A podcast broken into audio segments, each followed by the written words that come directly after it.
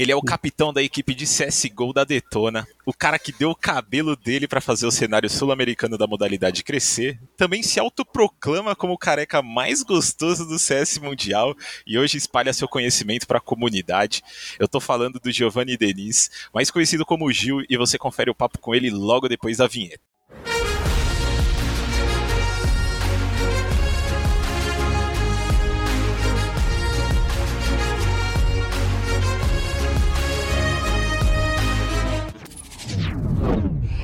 Aberto.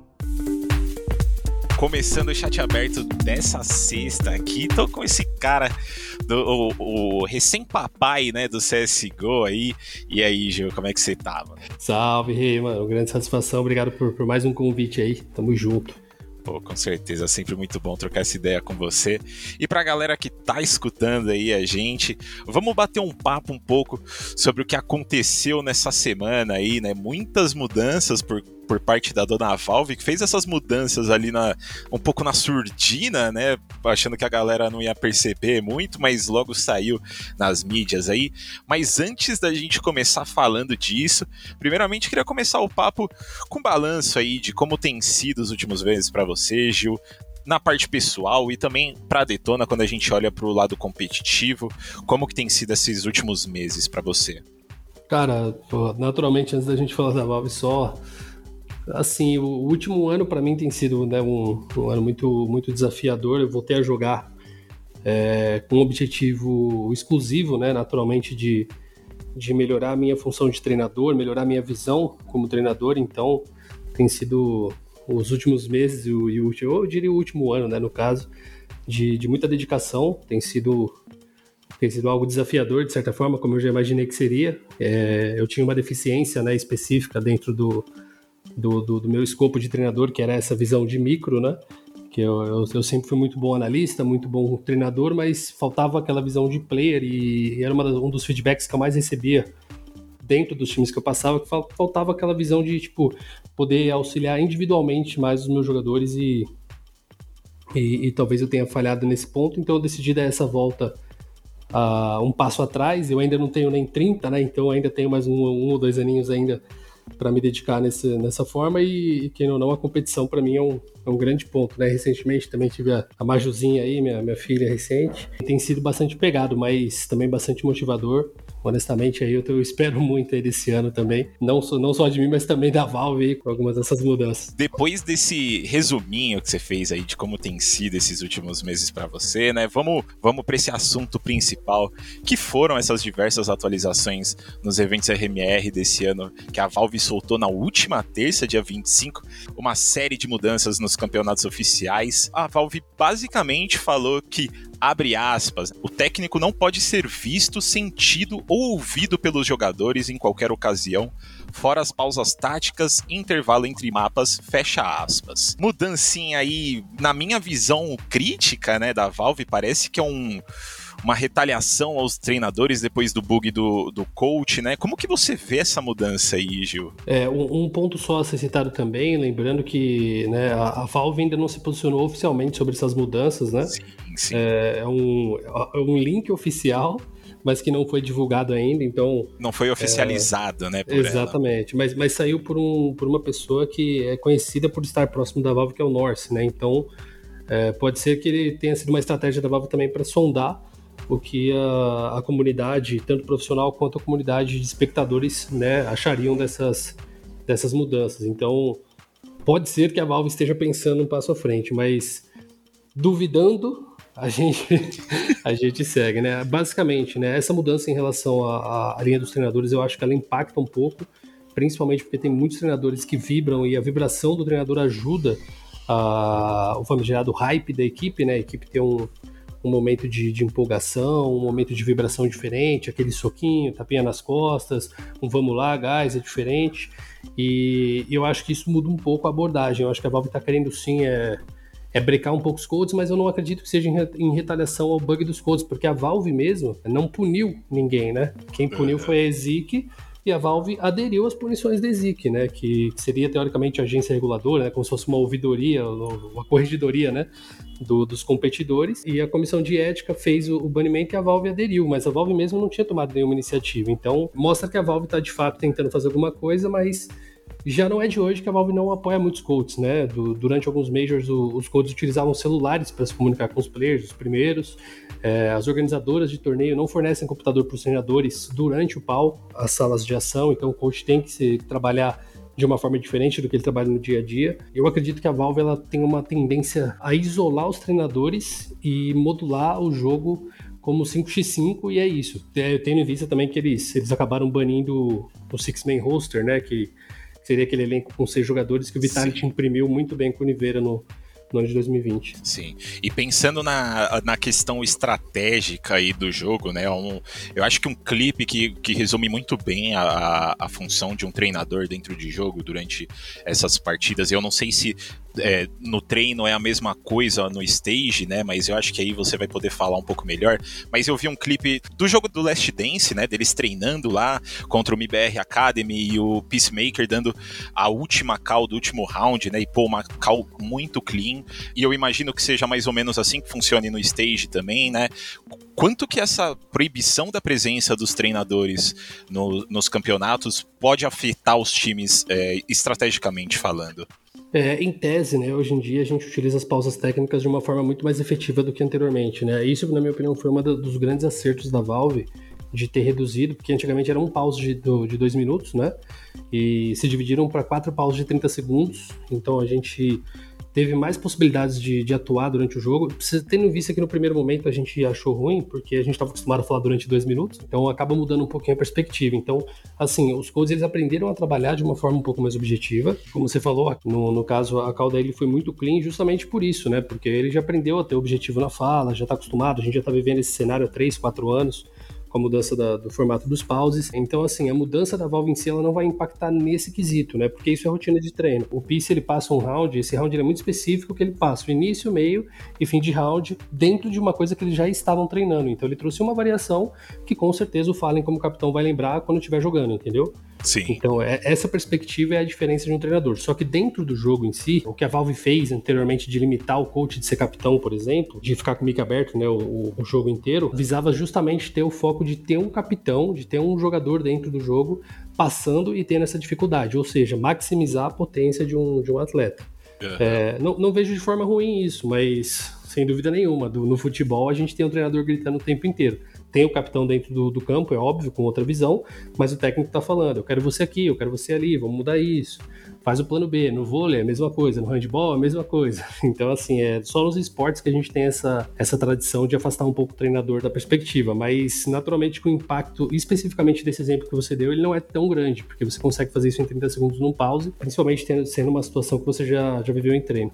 Então, essa mudança aí basicamente vai tem que fazer os jogadores aí correr um pouco mais atrás também dessa parte estratégica, né? E, e, entender, e também dos treinadores de passar isso de uma forma mais objetiva, como você mesmo disse. Né? É, exatamente. E... Tem, um, tem só um ponto também a adicionar. Hoje em dia as equipes também têm analistas, né? Que era uma função que a gente não tinha pelo menos um ano e meio, dois anos atrás então, o nosso pré-jogo e o pós-jogo, ele tem uma linha de correção muito maior e uma linha de preparo muito maior também. Então, os times, apesar de ter essa a falta da figura do coach, também tem um preparo, né?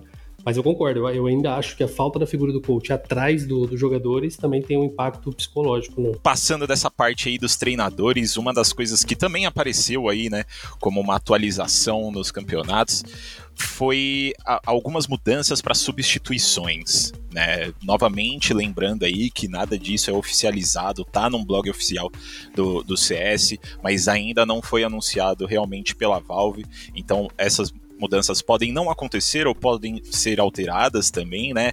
Mas em relação a essa mudança na substituição, a partir de agora as equipes vão poder inscrever jogadores reservas e as pessoas que estão escutando aí podem estar tá pensando, pô, legal, meta de seis jogadores ali vai voltar, mas tem um, uma coisinha aí, né? A Valve anunciou que os times por, que optarem por fazer essa substituição vão ter uma dedução de 20% dos pontos totais conquistados no evento em questão e podem voltar o jogador titular sem ter nenhuma, nenhuma penalidade, né? O que, que você acha dessa mudança, Gil? Em tese é o que acontecia antes, só que a diferença é que a Valve não permitiu reserva, né?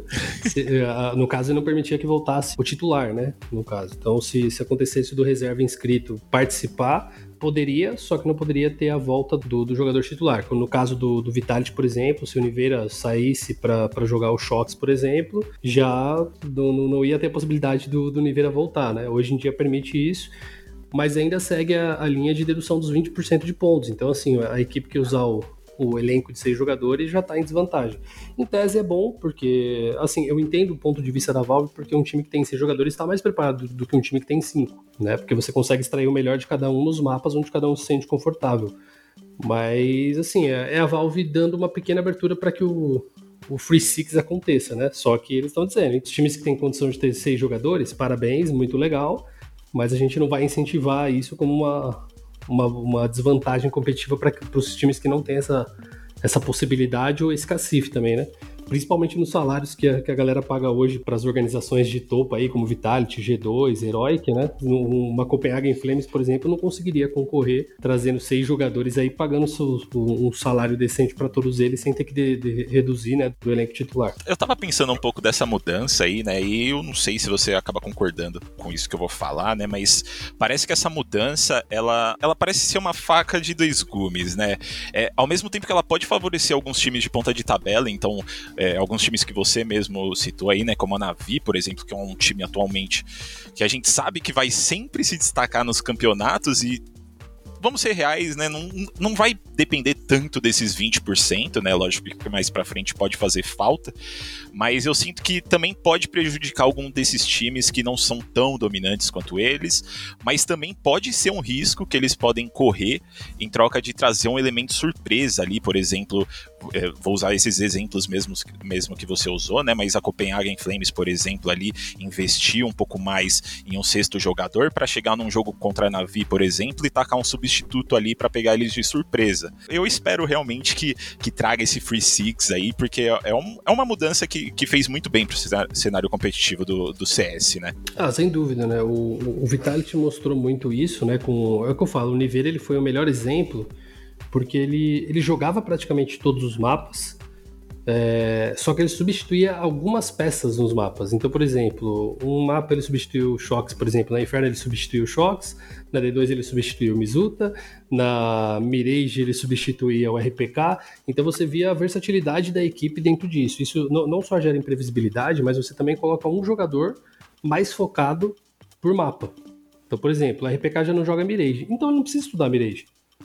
Ele precisa manter o foco dele em estudando as outras, as outras padrões, né? E, e assim, é, ao mesmo tempo que eu enxergo sim que pode ser um, uma saída muito legal para essas equipes de baixo poderem surpreender, algumas equipes de topo, como o Navio e Vitality, dificilmente vão cair tão cedo na tabela para ter que disputar os pontos de baixo, onde 20% realmente pode pode custar uma classificação. É um mundo assim que, que eu, eu ainda enxergo que a Valve não, não gosta muito dessas mudanças e, e tenta ser ainda o esporte mais tradicional da, da, da modalidade de FPS.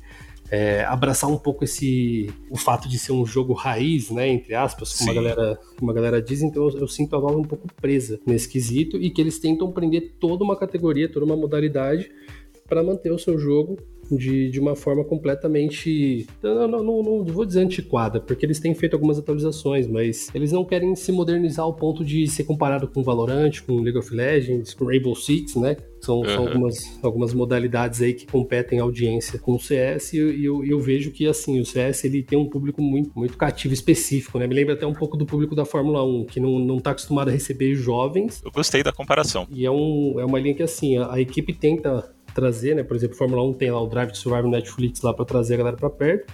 E o CS tem os streamers, tem os campeonatos locais, tem as redes e tudo mais. Só que o próprio público acaba afastando essa galera. Então toda vez que a Valve faz uma mudança, a galera reverbera e a Valve fala: é isso mesmo, guys, eu quero que vocês pensem exatamente assim, um passo atrás. é, é, isso que eu, que eu enxergo, assim, principalmente, sei lá, tô acho sete anos na cena profissional e, e vendo a Valve dia após dia fazer isso com a gente. Eu não sei, eu sinto que o CS ele poderia ser ele já é grande, né? O CS, junto de League of Legends ali, sem dúvidas, um dos maiores títulos de esportes, mas eu acho que se não fosse pela Valve, assim, eu, eu, eu poder, poderia estar muito maior do que ele já é hoje em dia, né? É, é uma coisa que a gente usa né, na cena profissional, que é o CS é gigantesco apesar da Valve.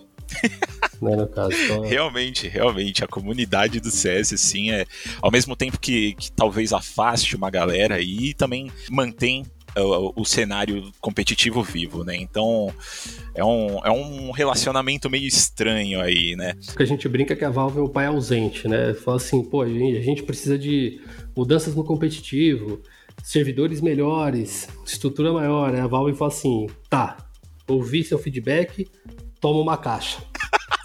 Saca? É tipo. É, realmente isso. É o relacionamento do pai que tá longe do filho, vem dar um presente e nunca mais volta. E vaza. Pô, e só volta real... para outro presente, não tem o um amor, não tem o um afeto, só. Realmente, a Valve, é a Valve que sai perdendo no final das contas. Quer dizer, não tanto, né? Porque. Não, o mercado de skins é multimilionário, né? Sim, então, é. Realmente, realmente. A, a Steam, sem dúvida nenhuma, é das plataformas mais mais rentáveis que existem no mundo hoje. Principalmente porque também detém um pouco do Rainbow Six, né, no, na plataforma, então.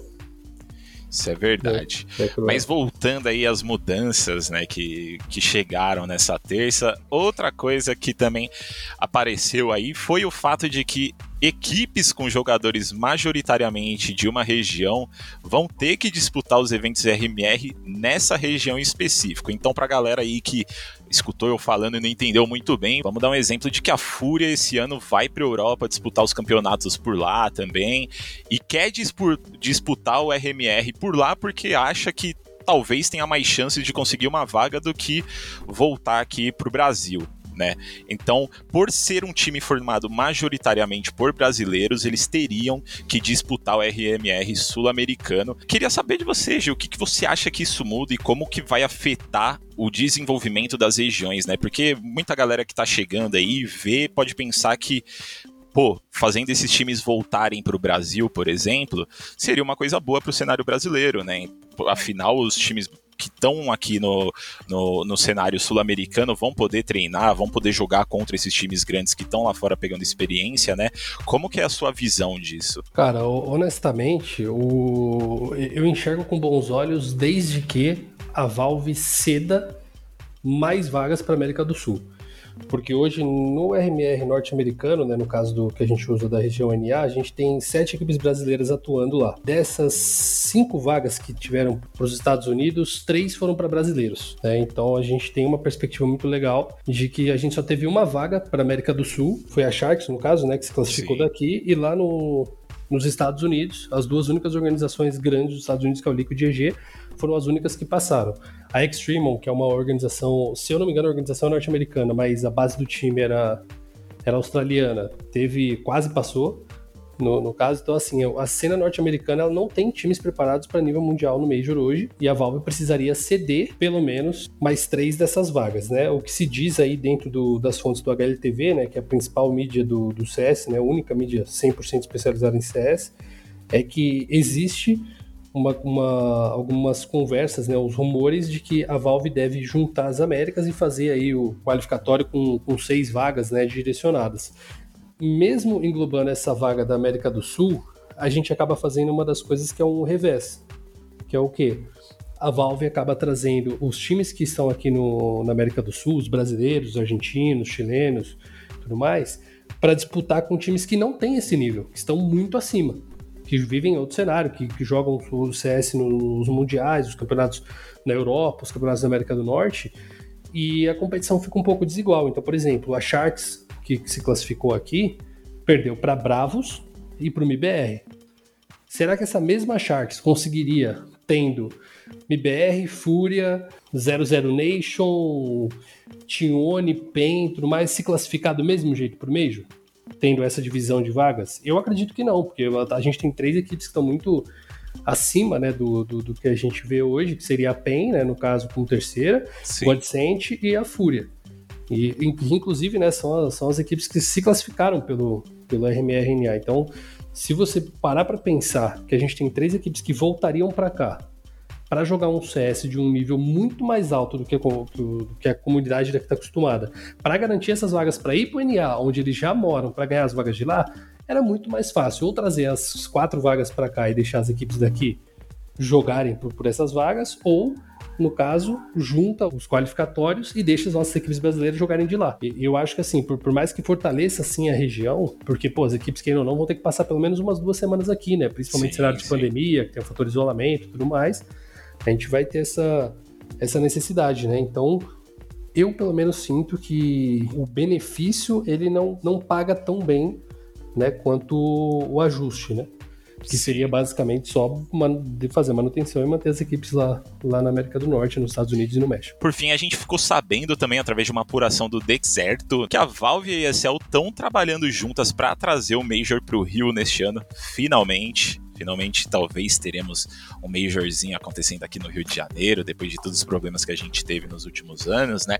Como você enxerga essa possibilidade do principal campeonato de CS vir aqui para o Brasil? E quão preparado você acha que a gente tá para dar um show de novo, que nem a gente deu lá na ESL One de Belo Horizonte, que inclusive você estava é, lá na mesa de analistas e mostrar que eles tem que voltar mais para cá e tem que fazer um show, mais shows aqui, né? Honestamente, assim, uma das coisas que me chateou um pouco em, em Belo Horizonte, assim, foi o fato de que durante as partidas que não tinham brasileiros, o público se dispersou bastante. Então eu, eu diria para a gente ter cuidado, principalmente tendo equipes brasileiras, para fazer o meet and greet dos brasileiros sempre na parte da manhã, para já fazer a galera curtir o evento, né? Porque durante a final teve meet and greet do, do SK na época, né? Que era o o time que veio a se tornar o MBR. E a final de Mouse Phase, que pô, foi uma das finais assim mais fodas assim que a gente teve no CS nos últimos anos, não teve uma audiência tão legal lá no, no, no estádio, né? Eu, eu tava lá com, como você disse, eu, eu cheguei a transmitir alguns jogos, eu, eu fazia parte do, do, do, casting, né, do evento, hum. casting nacional no caso, né? E eu, eu acredito que sim, a torcida brasileira ela tem um potencial muito grande para dar um show, mas os organizadores também têm que lembrar que o público tem um apreço muito grande pelos nossos talentos. Então a gente tem que fazer uma boa manutenção para que o show não fique de lado em prol do, dos nossos talentos, né? Eu acredito que a Excel deva ter percebido isso para organizar. Em quesito de torcida, eu acho que a gente não perde para nenhuma do mundo. Não, sem chance. Essa, daí, essa daí eu não tava nem esperando você ter que falar isso, porque eu acho que ninguém no mundo acha o contrário disso, né? Cara... Todo mundo que vem pra cá elogia muito os fãs brasileiros, então isso eu acho que nem tem muito o que falar, né? Nossa torcida é, é, é realmente muito boa. E, e, brasileiro adora festa também, tá acostumado com o clima de estádio por conta do futebol, né? A gente tem algumas Sim. tradições no, no esporte. É, e o brasileiro em si, ele gosta de assistir esporte, né? A gente tem uma, uma tendência a acompanhar o... Aqui no Brasil, apesar de não serem muito tradicionais, né? O vôlei e o basquete, a gente tem essa, nesses esportes a gente tem boas equipes aí que representam a gente mundialmente, as seleções também. Então, assim, a gente tá com uma tradição muito grande de apoiar. Naturalmente, que se a gente vê os gringos jogando e o nosso brasileiro querendo tirar foto, a galera vai, vai querer o brasileiro. Por isso que eu, eu falo bastante dessa manutenção. Porque se, se a ESL entender que o, que o show ele tem que acontecer depois do, dos brasileiros é, poderem tirar uma foto, aparecer com a galera, eu acho que isso vai funcionar um pouquinho melhor. É, e aí, principalmente, né, com, com, os brasileiros já eliminados, se, espero que não aconteça, né? Mas com, com, as equipes brasileiras aí que, que forem sendo eliminadas, fazendo na parte da manhã, para não atrapalhar o desenvolvimento do, do show como, como um todo para que, que, a gente tenha uma, a melhor entrega possível. Mas eu, eu não duvido em nenhum momento que no Major em si a gente tenha o, a melhor apresentação brasileira aí, falando como espectador e também como recepção, né? Principalmente depois de, de tanto atraso. É, o Major foi um. É, quando foi anunciado, já foi imediatamente vendido, né? Sim. Assim, naturalmente a gente vai ter um evento muito foda aqui. Ah, Mas é, é, eu só, só tenho receio mesmo dessa logística aí do, do, dos meet and greets que podem atrapalhar o evento por, falando né, do, do, dos jogos aí dos gringos e tudo mais. É uma coisa a se, a se prestar atenção aí. Você falou dos brasileiros, né? Espero que. Imagina se for uma final brasileira, né? Aí o negócio vai ficar louco. Mas isso é uma coisa pra gente ver depois. Falando um pouco de estrutura, aonde é que você gostaria de, de ver esse, esse Major acontecendo aí, Gil? Cara, é, é difícil ser um pouco bairrista, né? E não falar de São Paulo, né? Porque pelo menos do, dos eventos que eu participei, em BH foi muito legal também. Eu acho que o, que o povo mineiro é um povo que recebe muito bem a galera. Eu, tipo, eu falei isso. Né? No caso, eu, eu, acho muito, muito confortável, a galera é muito, muito receptiva, muito amigável. Em São Paulo a galera já não é tão assim, né? Que a galera brinca que São Paulo você fala bom dia. Né? É, que você fala bom dia, o cara te olha e fala só se for para você, né? Então, então, assim, a nossa cultura aqui em São Paulo é um pouquinho diferente, né? E só que ao mesmo tempo, o, boa parte do nicho né, de, de jogadores de CS estão em São Paulo e no interior de São Paulo. Sim. Né? Então eu diria por isso. Só que, sendo bem honesto, falando a ponto de, de ponto de vista analítico, eu gostaria que fosse numa cidade nova. É, a gente não teve um evento de CS, por exemplo, em Curitiba, não teve evento no Nordeste. Pô, tem muita cidade fora do Nordeste que faz eventos. O CBLOL, se eu não me engano, já fez algum, alguns eventos na, nas regiões litorais do, do, do, Nordeste, isso que sem dúvida nenhuma pode somar, né? Sim. E, Pô, e a gente real. já teve evento no Sudeste praticamente inteiro. Falta aqui, eu acho que só Espírito Santo, né? Pô, e, apesar que não, teve, teve um, evento gigantesco no Espírito Santo também, não teve? Só que foi nacional. Qual? Desculpa. Cara, eu não lembro o nome do evento, mas foi um, uma parada que pagou muito bem, foi um, um evento muito fora. Depois você tem que dar uma olhadinha. Mas eu, eu, eu, tenho certeza que teve um evento do Espírito Santo também muito animal. Uhum. Então, assim, eu não tô lembrado agora, mas depois vou procurar para saber. É, eu, se não me engano, tinha Bulldozer envolvida, era um, era um campeonato muito legal. Mas aí foi cena nacional, né? Não foi cena internacional. Uhum. Mas ainda assim teve evento, né? Pra galera do CS. Então, assim, eu diria que o Sudeste ele já teve um, uma recepção legal, poderia fazer esse do Nordeste. Naturalmente, eu também tô, tô dizendo, né, com com uma ideia de pensar realmente no show, né? Eu acho que tem outras regiões no, no país que também mereçam e que, querendo ou não, é o que eu falei, em São Paulo a gente já foi beneficiado duas vezes, a gente teve a Blast aqui, teve a ESL Pro League em 2016, então acho que, que é legal a gente testar outros eventos, talvez até no Rio mesmo, que o Rio teve aquela Dreamhack bem mal organizada aqui, né, no caso, culpa de, é. enfim, não, vamos, não, não vou citar nomes, mas culpa também por parte da organização brasileira, e, e, eu acho que a gente pode, pode sim ter um, um Major legal no Rio, talvez até BH de novo, mas eu gostaria de ver fora desse, desse, desse nicho no Sudeste aqui, uhum. pra gente poder explorar um pouco mais o. Se, seria bem legal mesmo. Eu, eu, gostaria de ver também sair desse eixo Rio-São Paulo ali, essa, essas cidades que acontece todos os campeonatos praticamente quando, quando acontece um campeonato grande aqui no Brasil. Né? Exatamente. Né? Mas aproveitando, eu sei que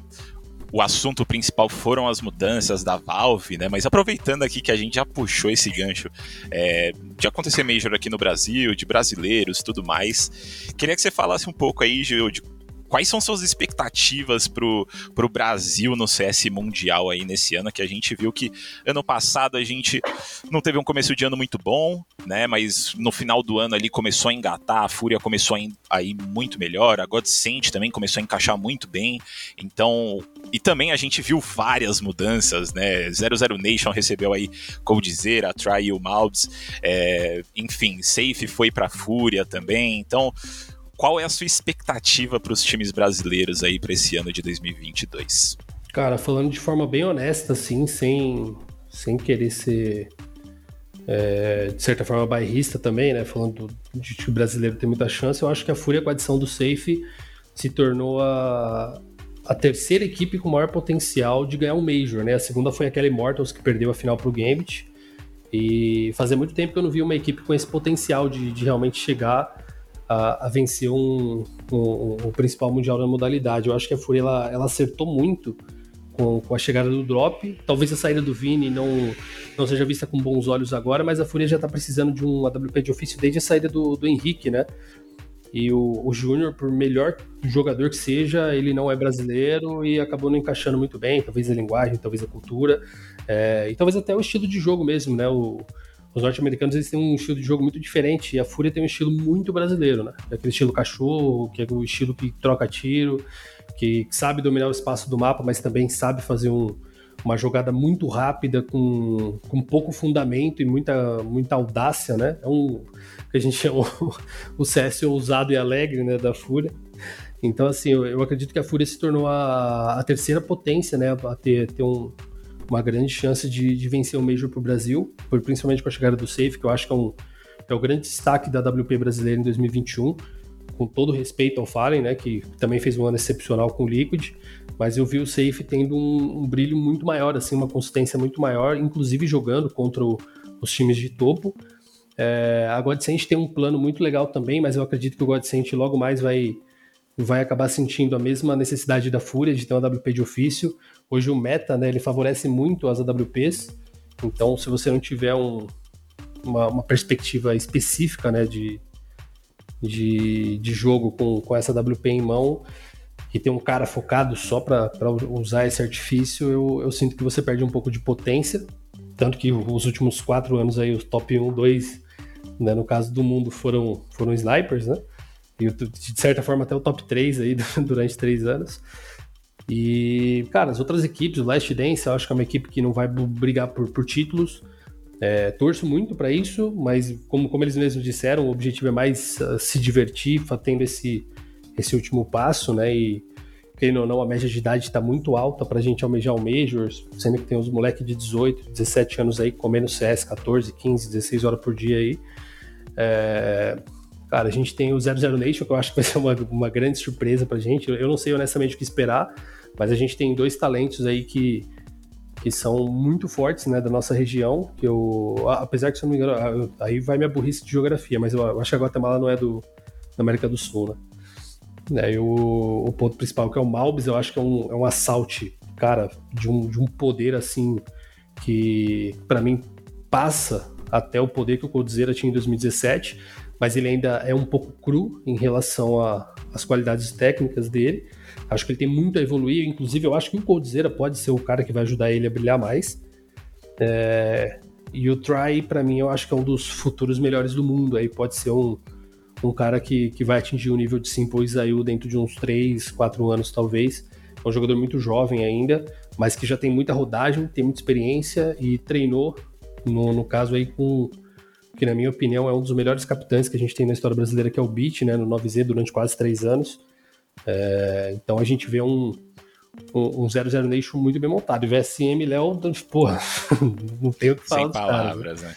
Acho que são, assim, o Brasil ele tá muito bem representado. Acho que a T1 com algumas mudanças aí também deve ser um time mais competitivo. Acho que a T1 ainda precisa ter uma encontrar um treinador de ofício mesmo que possa fazer o time se encontrar, como o Rig fez, né, durante sua, sua pequena passagem lá.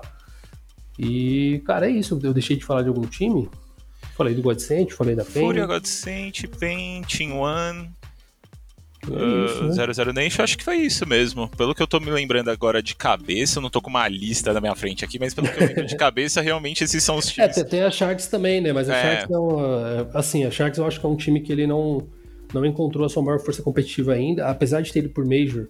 A Sharks não venceu nenhum RMR, né? Perdeu os três na final, foram três segundos lugares que classificaram eles pro Major, é, sendo que dois foram para Bravos. Então acho que a Bravos devia ter ido pro Major e não a Sharks. Mas eu, eu acredito que a Sharks, com as mudanças que fizeram recentes, com a chegada do Shai principalmente, é um talento muito forte, deva somar um pouquinho aí no, no, nesse ano. A Sharks é um time que eu ainda vejo como uma incógnita e, e que tem uma inconsistência muito grande, né? Um time que precisa se desenvolver melhor e, e, talvez até encontrar também um treinador que possa ter um pouco mais de impacto do que tem o, o coach hoje, que a gente sabe que ele faz multifunções no, no Sharks, então talvez a atenção dele não ser focada 100% competitivo pode atrapalhar a equipe e, e, e, o fato também de ter uma WP para que o JNT não, não puxe essa função, sendo que ele já falou várias e várias vezes que ele não gosta e que ele faz isso só porque necessita, né? Então, assim, a, chegar, a, a permanência e a manutenção do Zev é crucial para a equipe do Sharks conseguir atingir talvez um novo Major e chegar até ganhar os RMRs aqui e até despontar internacionalmente falando. Perfeito, então, Gil como você disse aí, né, eu acho que você fez um, um, uma observação muito boa dos times brasileiros e eu acho realmente, fielmente, que esse ano aqui a gente vai ver o Brasil muito mais no topo do que a gente viu no ano passado, né? Eu espero ver realmente, porque eu quero ver esses times brasileiros jogando no Rio e representando aqui pra gente gritar muito. Mas queria agradecer sua presença e tirar um tempinho para bater esse papo comigo, Gil. Sei que tá corrido aí com a, com a filhota, mas. E deixar aquele espaço aberto aí para você mandar um recado pra galera que escutou a gente, que acompanha seu trabalho também. Pô, que isso. Novamente agradecer a honra, né? ESPN, pô, sempre, sempre presente comigo, sempre convida e, e, e, me mantém nesse patamar que eu, que eu acredito que, que exija muito trabalho, mas também sem, sem esse reconhecimento, esse, essa valorização de vocês, eu não, não, não estaria também.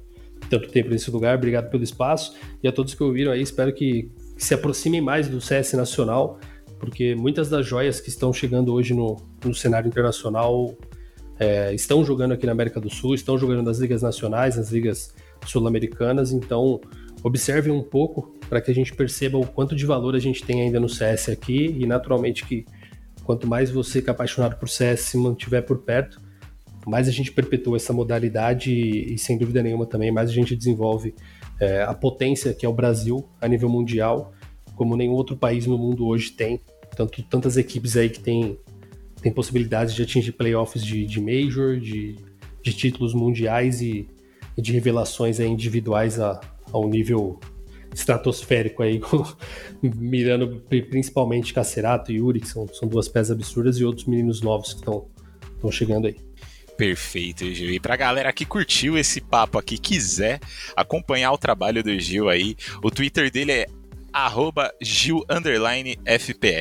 e o Instagram é gil.denis é, com Z no final, né? Então, pra galera que quer que já joga um CSGO ou quer aprender um CSGO, acompanhe ele lá, ele faz muito, muito, muito conteúdo legal mesmo para essa galera que está querendo aprender um pouco mais ou que está iniciando.